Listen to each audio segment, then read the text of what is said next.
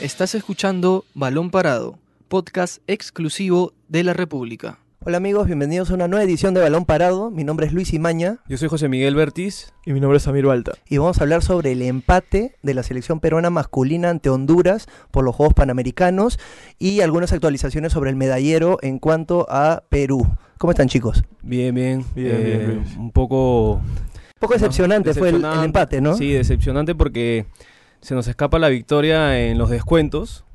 Un tiro libre de Honduras a los 92 y el último minuto, pues un cabezazo que, que mata las ilusiones de este sub-23 que mejoró en relación al partido con Uruguay.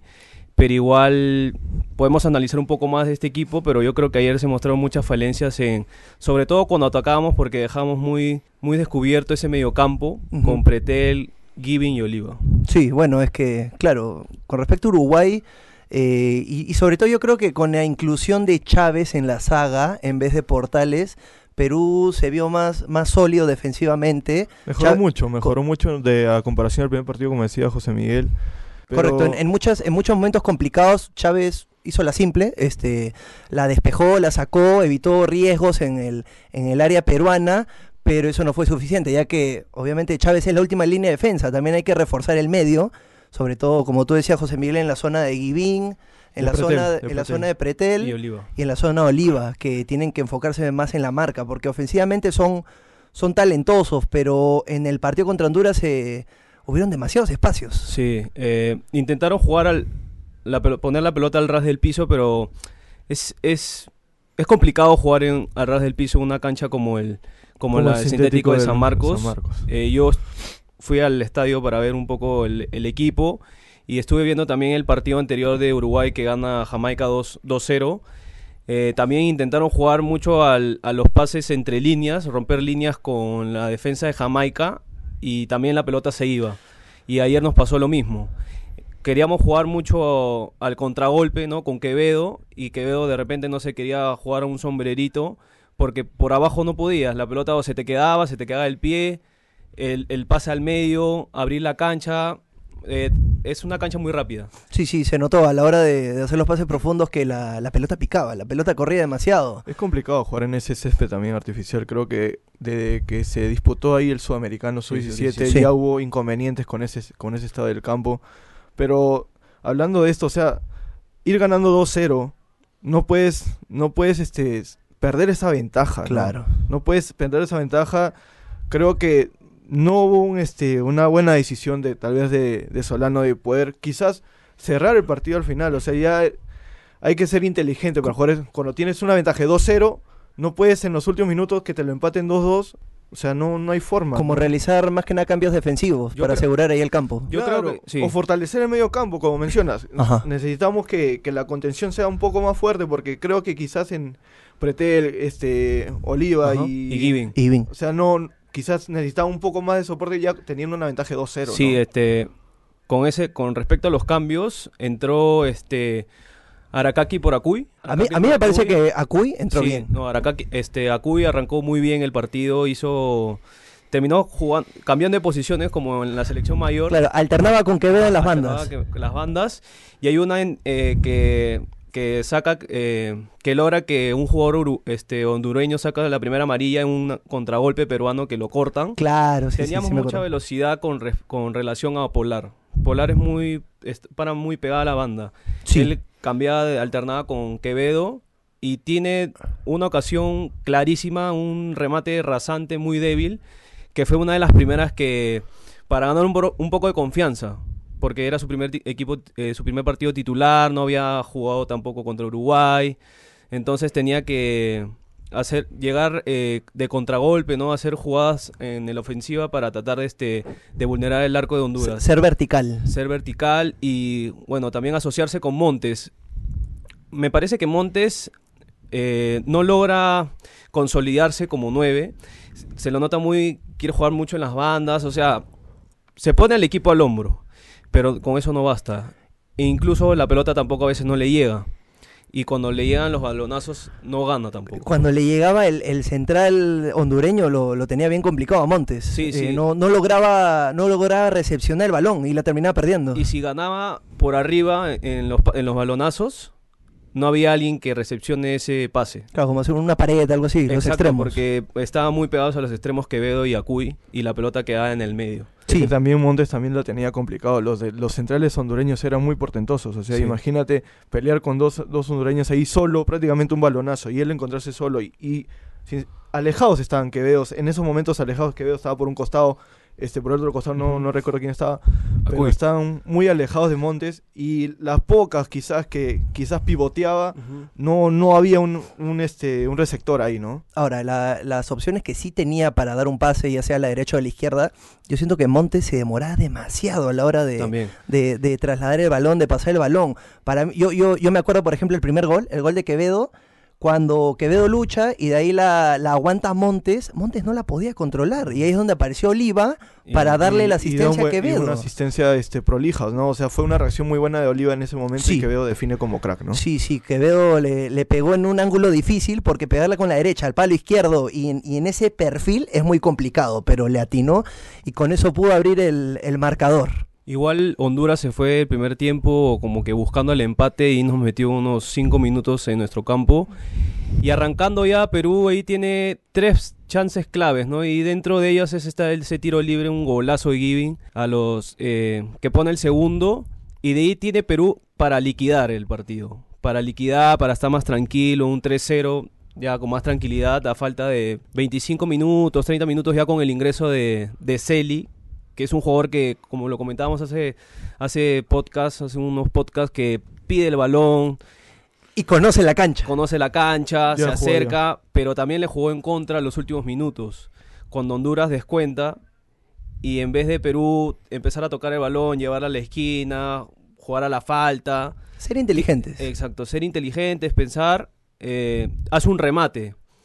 Y en ese remate el arquero le embolsa y saca el, el balonazo a campo contrario donde ahí ganas el- ese tiro libre que, que Perú intentó quemar unos minutos ahí con unas faltas dentro del área, ¿no? Unas, unos choques, pero ya fue imposible. Ya. Sí, sí, es, es complicado. Este, so- sobre todo hay algo que a mí me preocupa y que casi siempre se ha visto en, en el fútbol peruano, es que cuando estás ganando, metes el primer gol y en vez de seguir atacando, atacando, atacando, sientes que como que te repliegas. Te Y es, sobras. claro, y eso le da oportunidad al rival para atacarte y poder igualar el marcador, cosa que pasó contra Honduras. Igual yo creo que Perú, ayer Rabanal no estuvo como contra el primer partido de Uruguay, que también nos atacaron por las bandas. Ayer mu- muy, flojo otra vez lo de, lo de Huerto, lo que estamos hablando de lateral izquierdo, un- una zona que a Perú siempre le ha costado. Eh, hacemos un recuento de qué jugadores podrían este, haber integrado a esta sub-23 y creo que tenemos pocos. Y bueno, Huerto yo creo que más se acomoda como central, que le he visto un par de partidos con San Martín de central por izquierda, como en el caso de Fuentes, ¿no? Que al mediocampo le da más, más poder ofensivo a Perú, Claro. que tiene gol, te puede ganar un, un cabezazo. Y en la defensa como central lo he visto muy nervioso, inseguro, eh, no como Chávez que cruzó bien, no anticipó bien a los, a los rivales y hizo la simple, hizo la simple, pero ayer a Fuentes yo lo vi muy nervioso. Ahí, Creo que, perdona que te corte, pero Fuentes creo que se pierde mucho en la, Sí. en la defensa. Yo creo que su puesto es en la volante. En la volante ahí yo creo que Fuentes nos daría mucho más frutos que, que jugando de central. Sí, así como dices, y que Fuentes tiene la, la habilidad o la, la, la fortaleza de poder anotar, si tú lo pones de central es menos probable que tenga esas oportunidades, porque un central no puede irse hasta, hasta el área contraria a menos que sea un balón parado. En cambio, un volante, ya sea de marca o ofensivo, tiene más libertad para subir y ahí anotar, como, Yo- como por ejemplo lo hizo Fuentes contra Cristal. Eso era porque estaba jugando al medio. Fuentes ah, tocando con relación a Alianza, o sea, los goles que con Bengochea Fuentes tiene una cierta cantidad de goles. Sí. Y entonces es un volante con llegada, o sea, es un volante que te puede generar también este, aproximaciones de gol en el ataque. O sea, te puede dar ese, ese plus sorpresa para llegar al área rival. Claro. Entonces yo creo que ahí se podría aprovechar más a Fuentes, ¿no? En mi opinión, creo que Fuentes de Central no, no es este no es su, no es su lugar. Claro, de volante se siente que aporta más al equipo y también se ha visto en ocasiones cuando en Alianza lo ponían de central, se veía en, en, más, en mayor complicación, en, en mayor aprieto más que cuando está de volante. Eso es algo que yo creo que va- varios, varios lo han visto y espero que no pase desapercibido para Solano. Ahora, en, en el caso de los laterales, en los dos partidos yo he visto que tienen mucho problema en las espaldas. Siempre sí. les ganan las espaldas. Eh, Huer- Huerto se complica mucho. Se complica mucho. A veces trata de llevarse a, la- a los rivales y ahí la pierde y en una zona crítica. Sí, y en ese y en esa zona todavía y con fuentes que como justo lo estamos hablando que no se sien- que no es supuesto en esta en No este se, lo Sudameri- no se lo veía del todo cómodo. en este panamericano no se le ha visto del todo como ahí. Yo, yo creo que po- aportaría más al medio porque tenemos a Pretel que es bajo y cuando la pelota eh, el rival manda el balonazo a campo rival, creo que podemos tener un podemos ganar ahí al medio de cabeza, ¿no? Para replegar ese ataque. Y con respecto con lo que estamos tocando en las bandas, Huerto eh, se, se demora mucho en, en soltarla. Sí. No hace la simple, o sea, viene, viene, viene, te marcan y él como que no sabe para dónde ir, si tirársela a Fuentes, a Cáceda o mandar el balonazo.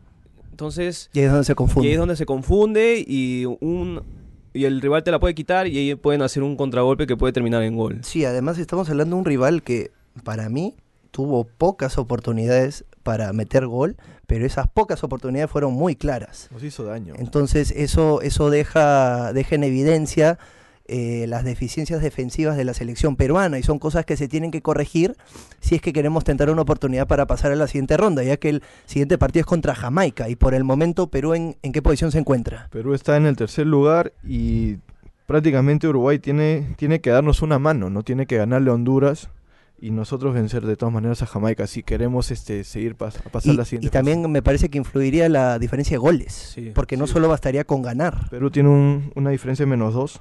O sea, Uruguay creo que tiene que ganarle 2-0 a, a Honduras y Perú ganarle 1-0. 1-0 a, a Jamaica y ya creo que accedería a la siguiente fase. Pero Bueno.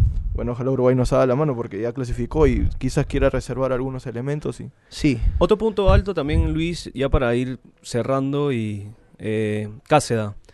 Cáceda ayer tuvo en el primer tiempo dos atajadas este, fenomenales, un cabezazo que, que la saca ya, que se le colaba por el, por el palo derecho, por abajo, y el otro el tiro libre rasante que logra regresar al punto donde, donde estaba parado, ¿no? Porque claro, cuando chocó en Montes el tiro libre por abajo. Sí, que se metía por el palo izquierdo y al final creo que termina casi al medio y él reacciona para lanzarse.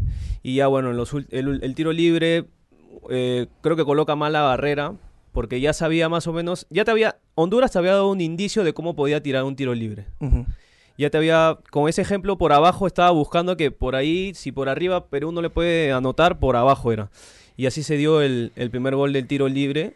Y en el empate fue una desatención que yo, yo, si hubiera sido Solano, me la jugaría por un central.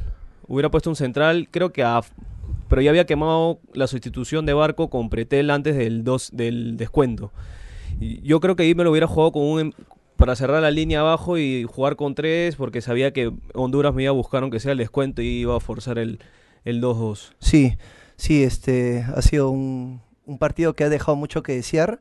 Por lo menos yo, yo a mí me gustaría que, que Solano intente, claro, es, es bien complicado porque a, a Fuente ya lo tiene un- en un puesto fijo, Sí, Pero- mismo dicho. pero a mí me gustaría que la saga sea de Gianfranco Chávez con Portales y que en el medio esté Fuentes, donde puede eh, dar un mayor aporte defensivo en el medio y así evitar que el rival ataque con mayor facilidad. Pero bueno, a pesar que la selección peruana eh, sumó un empate y está, este, digamos, dependiendo de otros resultados también para clasificar a la siguiente ronda, el medallero de, Perú eh, ha comenzado a aumentar, ya que hoy día eh, Itzel Delgado logró la medalla de bronce en sub-race masculino de- por los Juegos Panamericanos, entonces ya estaríamos sumando 13 medallas, estaríamos superando el récord que hicimos en los Juegos Panamericanos 2015, lo cual Sí. es algo favorable. En Toronto vamos 4 de oro, 2 de plata y 7 de, de- Y, y 6 de bronce. y 6 de bronce. Sí. 4 de oro, 2 de plata y 6 de bronce. Y en...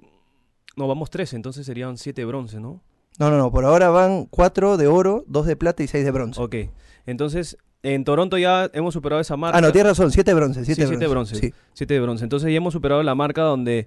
Que este este- estos son los mejores Juegos Panamericanos que van hasta el momento por Perú porque ya hemos logrado un histórico cuatro medallas de oro.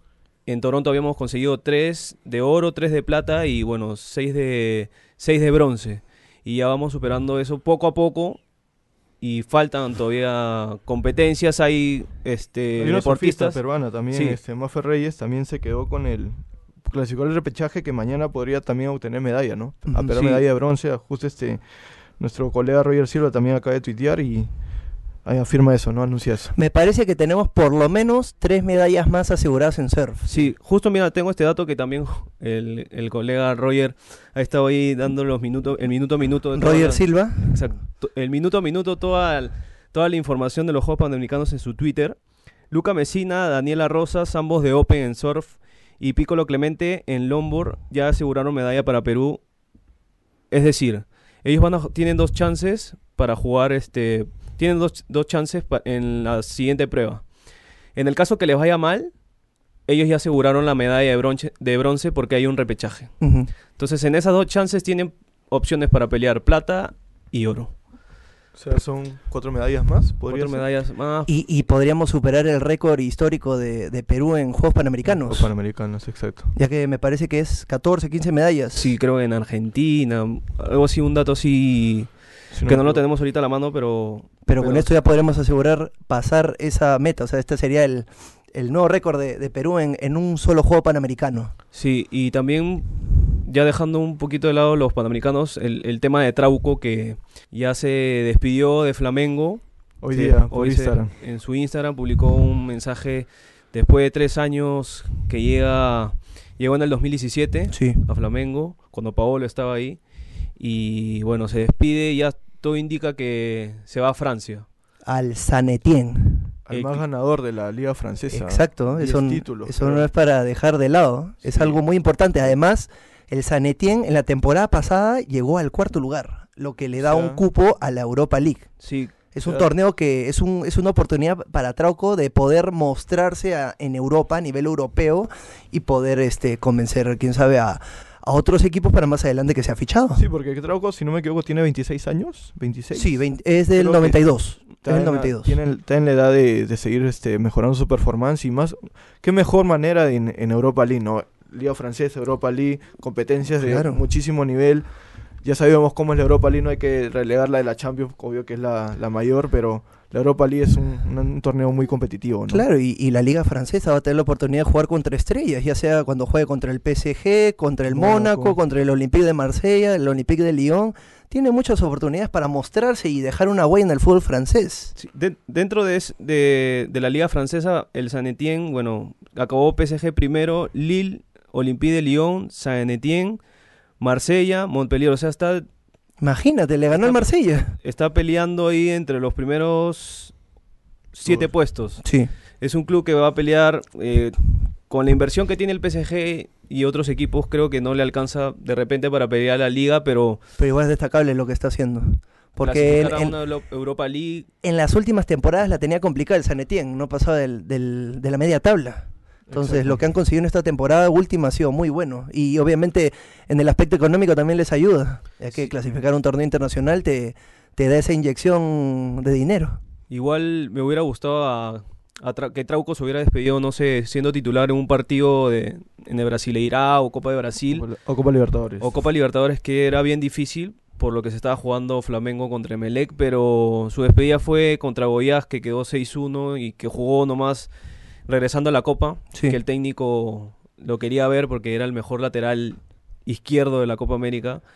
Y me hubiera gustado que tenga, aunque sea un poco más de minutos en esos partidos, ya que se sabía que de repente, ya se sabía, él ya sabía que no iba a continuar, Claro, pero ya sumando mientras que veía su futuro un par de minutos para despedirse de Flamengo, que igual los hinchas se han, des- se han despedido, ha dejado un huella creo en el club para los hinchas, pese a que no ha jugado mucho, muchos partidos y le pedían perdón, ¿no? Por, es que claro, yo, yo me acuerdo cuando fue la final de la Sudamericana, digamos que Trauco no tuvo un- uno de los mejores rendimientos de su carrera y ahí es donde comenzó a ser criticado por la hinchada, más que nada por su falta de marca, de que los rivales lo pasaban por velocidad, pero en estos últimos partidos que jugó Trauco, eh, me parece que dejó una buena impresión, como para que el hincha esté satisfecho con, con lo que dejó Trauco. Ahora, Trauco no le iba a tener fácil tampoco si se queda en Flamengo, ya que contrataron a Felipe Luis. Sí. Y más René iba a No, ser a bien complicado. No, pero haciendo un balance de trago con el Flamengo, o sea, no es, no es mala su, su cam- sus campañas. O sea, ha hecho una, un- una campaña regular con el Flamengo. Entonces creo que ese es el plus que lo lleva a Europa, ¿no? Y ahora en el Sanetín va a tener que pelearla. No sé exactamente con quién va a, va a disputar el puesto, pero creo que tiene la capacidad. Lo ha demostrado con la selección. No siendo titular en el Flamengo, venía a la selección y respondía. Creo que tiene esa capacidad de poder este afrontar cualquier este reto, ¿no? Y en este caso en Francia. Sí, Troco, todos lo sabemos, cuenta con los argumentos suficientes para poder ser titular en cualquier equipo. Todo depende de él. Bueno amigos, eso ha sido todo por hoy. Una nueva edición de Balón Parado. Mi nombre es Luis Imaña Yo soy José Miguel Bertis. Y yo soy Samir Balta. y nos vemos en la próxima edición. Esto fue Balón Parado, podcast exclusivo de la República.